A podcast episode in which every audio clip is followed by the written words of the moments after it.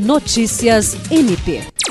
O Ministério Público do Estado do Acre, por intermédio do Grupo de Atuação Especial no Combate ao Crime Organizado e a Polícia Militar, deflagraram nesta última quinta-feira, 7 de dezembro, a Operação Laços Ocultos, que visa combater uma suposta organização criminosa destinada a práticas de crimes em licitações, contratos administrativos e de cartel, com atuação no Vale do Juruá. O objetivo da ação é a desarticulação da organização criminosa e coleta de provas das práticas delitivas identificadas em investigações realizadas no âmbito do Ministério Público. Estão sendo cumpridos 22 mandados de busca e apreensão expedidos pela Vara de Delito de Organização Criminosa nos municípios acrianos de Cruzeiro do Sul e Mâncio Lima. Jean Oliveira, para a Agência de Notícias do Ministério Público do Estado do Acre.